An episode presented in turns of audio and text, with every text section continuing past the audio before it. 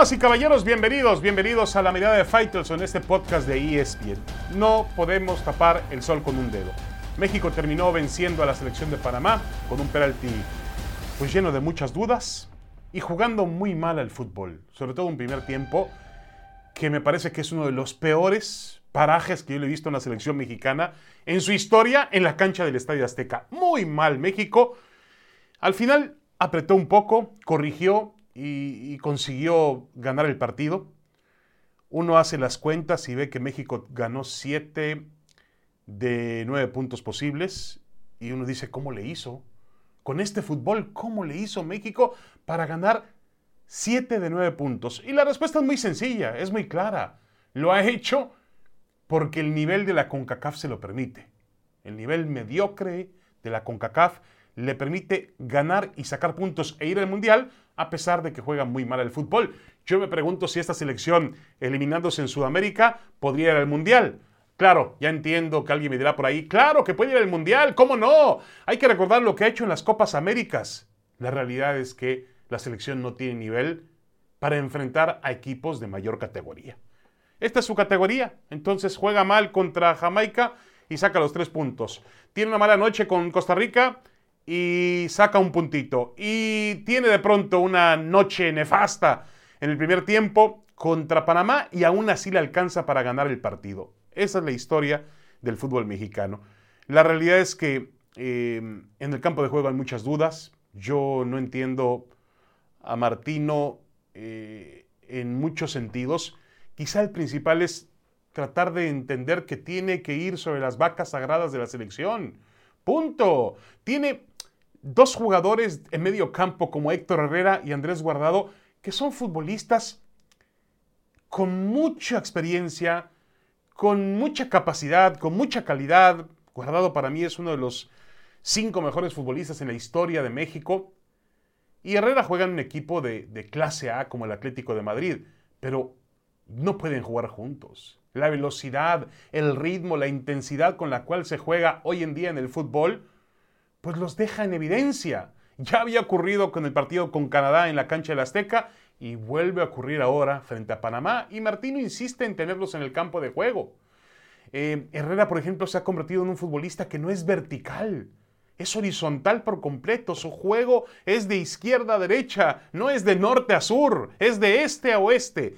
Lleva la plata para acá, la traslada para allá, le baja el ritmo y esta selección necesita ritmo. Martino hizo algunos cambios, algunos ajustes en la segunda parte. Por lesión se fue el Chucky Lozano, que fue uno de los jugadores más peligrosos. Entró Laines, que al final consigue la jugada del penalti. Para mí no era penalti, pero bueno, eh, hay que darle el crédito a Laines por ir a buscar la jugada y forzar el, el, choque o el contacto con el jugador panameño, que al final eh, resulta en un penalti que cobra muy bien Raúl Jiménez. Un Raúl Jiménez que no ha recuperado su nivel, eso es evidente. Jiménez no es el mismo después de aquel impacto con David Luis en, en, eh, en noviembre del año pasado, no es el mismo, eh, no del año pasado, del 2020, correcto. Ya ha pasado algún tiempo, pero no ha podido recuperarse con el nivel de antaño.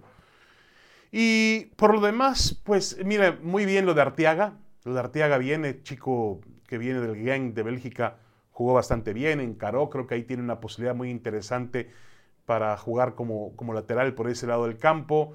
Eh, del otro lado utilizó al Catita Domínguez y realmente se veía muy aislado de lo que podría entregarle en fútbol a, a, Chucky Lozano, obligando al Chucky a retroceder. Uno de los mejores jugadores mexicanos volvió a ser Alexis Vega, el jugador de las Chivas que anda en buen momento, intentó, buscó.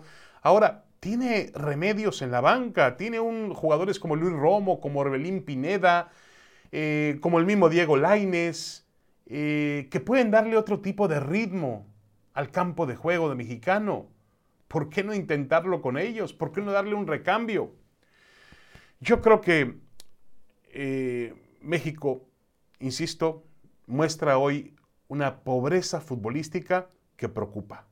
Y preocupa porque eh, realmente Martino no, no tiene esta empresa, no vino al fútbol mexicano para ganarle a Panamá en el Estadio Azteca, no, vino para trascender en un mundial.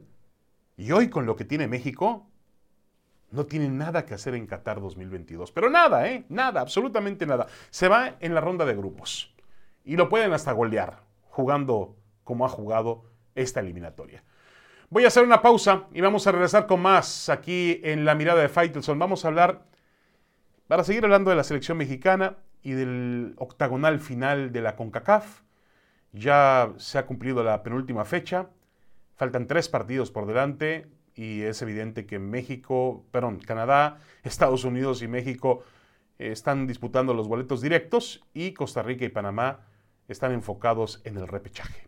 Una pausa y volvemos. No se vayan.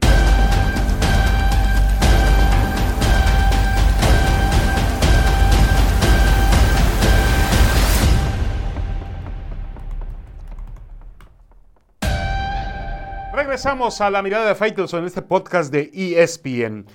Yo creo que lo, lo, único que realmente es positivo en esta selección mexicana es que el Tata Martino tiene poder de autocrítica tiene mea culpa. Ayer ha, dicho después del partido que han perdido su fútbol, que por momentos se extravía en la cancha y que eso obviamente le tiene preocupado. Luego dice que México mereció la victoria y puede ser porque empujó a partir de la segunda parte y de los cambios que, realizó el entrenador. Pero la realidad es que hay un, se ha extraviado futbolísticamente y reitero que con este nivel pues en el Mundial no va a ser absolutamente nada. Y, aquí está siempre el meollo del asunto, lo principal del tema. Gerardo Martino no fue traído al fútbol mexicano para ganarle a Panamá, ni para ganarle a Jamaica o empatar con Costa Rica. No, fue traído al fútbol mexicano para trascender en un mundial. Y con este nivel México no va a ninguna parte. Eh, la pregunta es si hay futbolistas. Yo creo que los futbolistas mexicanos están sobrevalorados creo que les damos el tamaño, el peso que en realidad no tienen, a pesar de que eh, hoy tenemos una mayoría de jugadores mexicanos actuando en Europa, más que en otros tiempos, pero realmente juegan en Europa en niveles importantes, pero no los más importantes. No, ¿cómo, ¿Cómo, estará la cosa que el hombre que entró a desequilibrar eh, ayer frente a Panamá en la segunda parte es un futbolista, Diego Lainez, que casi no juega con su club, el Real Betis. Tiene más minutos con la selección que con el Real Betis. Algo está sucediendo, obviamente, que eh, no le permite desarrollarse por completo. Y así otros muchos ejemplos, ¿no? Eh, el hecho de que Raúl Jiménez, bueno, tuvo el, el accidente, el incidente aquel, pero en un momento dado parecía que estaba preparado para jugar en el nivel clase A. ¿Qué es nivel clase A? Pues el Real Madrid, el Barcelona, el Bayern Múnich, el Manchester City, el Manchester United. Y realmente Jiménez juega en una liga competitiva, la Liga Premier, pero no juega en un equipo de clase A. Hay que decirlo, Wolverhampton es un equipo de media tabla hacia abajo de Inglaterra, un equipo pequeño. El, el, caso del Chucky Lozano, que es un futbolista que siempre entrega resultados. Pobre Chucky, cada vez que viene con la selección, pues regresa incompleto o regresa en partes al Nápoles, se lleva cada golpe por el mismo ímpetu que tiene, pero yo se lo reconozco, hay que reconocerle que, que se entrega en cada jugada, que corre, que pelea, que lucha. Ojalá los demás jugadores pudieran impregnarse de lo que hace el Chucky Lozano en el campo de juego. Eh, pero volvemos a lo mismo. Quizá no haya el material que nosotros pensamos que tenemos y que hemos de alguna manera inflado. Y el entrenador también ha cometido eh, problemas. El Tata Martino tiene el mismo defecto que tienen todos los entrenadores, es terco, muere con la suya. Dicen por ahí que mal haría no morir con la suya. Generalmente no cambia su sistema rígido. Tiene algunos jugadores, algunas jerarquías que él respeta mucho o demasiado. Y ya el fútbol moderno no es para respetar jerarquías, sino para buscar a los mejores, a los más rápidos, a los más competitivos y ponerlos en el campo de juego al servicio de un equipo, en este caso la selección mexicana. A ver, yo celebro la continuidad de Martino. El resultado le da continuidad, le va a dar más tiempo. Pero sí me parece que habría que sentarse a pedirle cuentas y a decirle, señor Martino, pues no vamos a ninguna parte con este nivel de fútbol. Y estamos preocupados. El problema es que ¿quién lo va a hacer? El presidente de la federación no tiene esa capacidad. Gerardo, Gerardo Torrado, director de selecciones, tampoco creo que tenga esa, esa posibilidad. Yo creo que mm, eh, realmente va a ser difícil que México cambie en tan poco tiempo. De aquí a la siguiente fecha FIFA, el siguiente partido es en marzo, finales de marzo contra Estados Unidos. Un partido duro en la cancha del Estadio Azteca. Y luego va a visitar Honduras y recibe a El Salvador para cerrar. Eh, pero yo insisto, después pues quedarán meses para el Mundial. ¿Y dónde va a encontrar México el fútbol que ha perdido? ¿Dónde lo va a encontrar? Esa es la gran pregunta.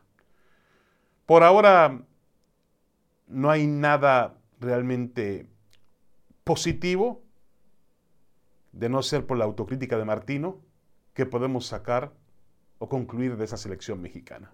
Ha sido realmente o está en uno de los peores momentos futbolísticos de su historia. Y va al Mundial porque va en automático, va gracias a la CONCACAF.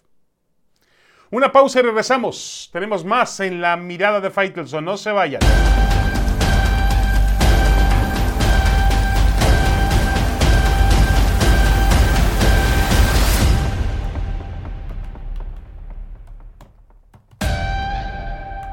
Muchas gracias por continuar con nosotros en esta mirada de Faitelson. El panorama de Saúl El Canelo Álvarez parece definirse para este 2022. La primera pelea será en mayo.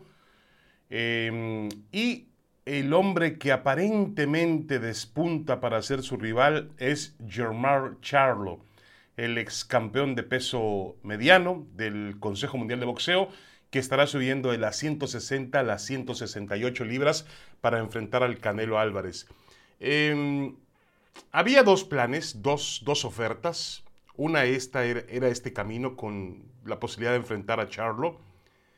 Y la otra era uno que a mí me parecía muy atractivo, de que el Canelo volviera a subir a la división de las 175 libras para enfrentar a Artur Beterbiev, el campeón mundial del Consejo de la Federación Internacional de Boxeo, que está invicto en 17 peleas y los 17 triunfos han sido por nocaut.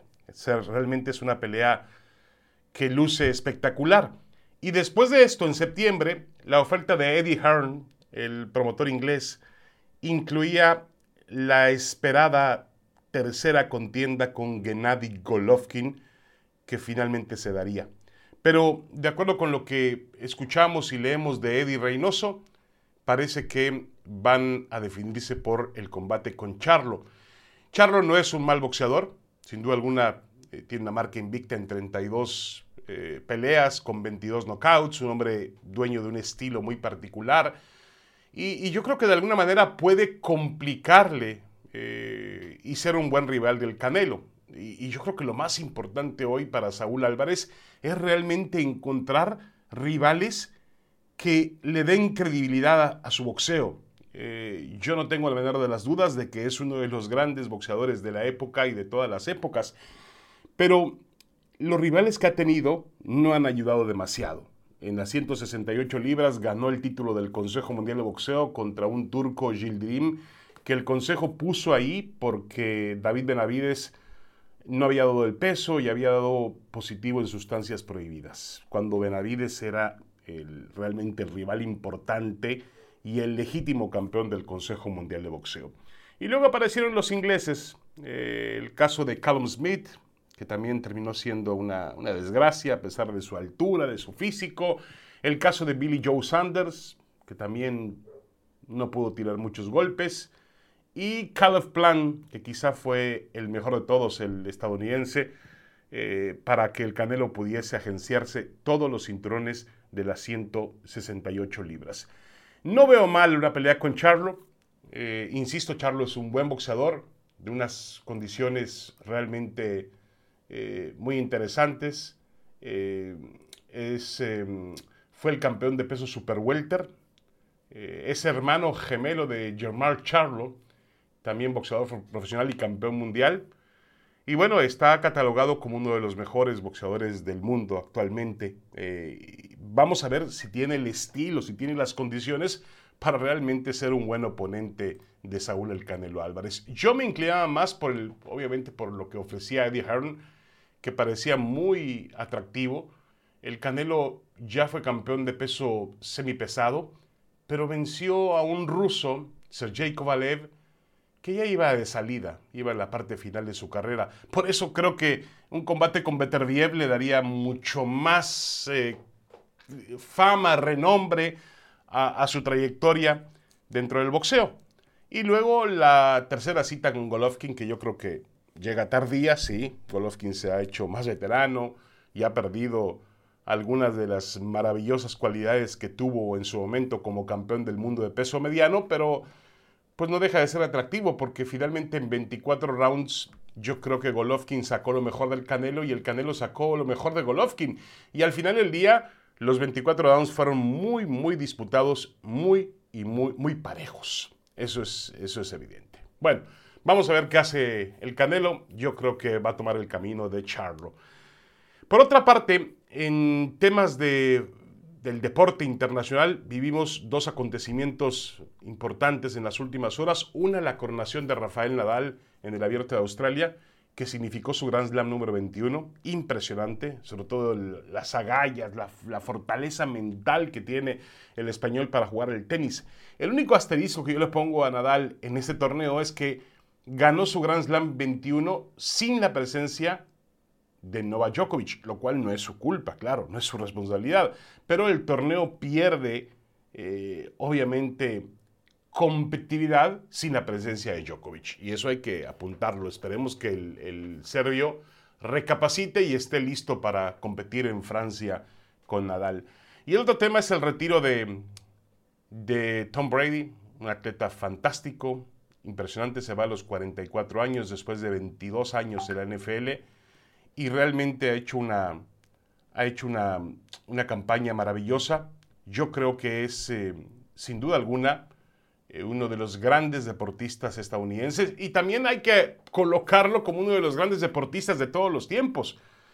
Eh, en, todos los deportes, porque finalmente, finalmente yo juzgaba mucho a Brady diciendo que la NFL, el deporte que practica, no es un deporte universal, pero me equivoco. Debo juzgar a Brady y Brady tiene lo suficiente para poder competir en eh, los máximos niveles del deporte contra figuras como Pelé, contra Maradona, Ali, Jordan. Está en ese círculo Tom Brady, sin duda alguna. Bueno, muchas gracias, muchas gracias. Soy David Feitelson y les deseo lo mejor. Un, un gran abrazo y nos vemos la próxima semana en la mirada de Feitelson. Hasta la próxima.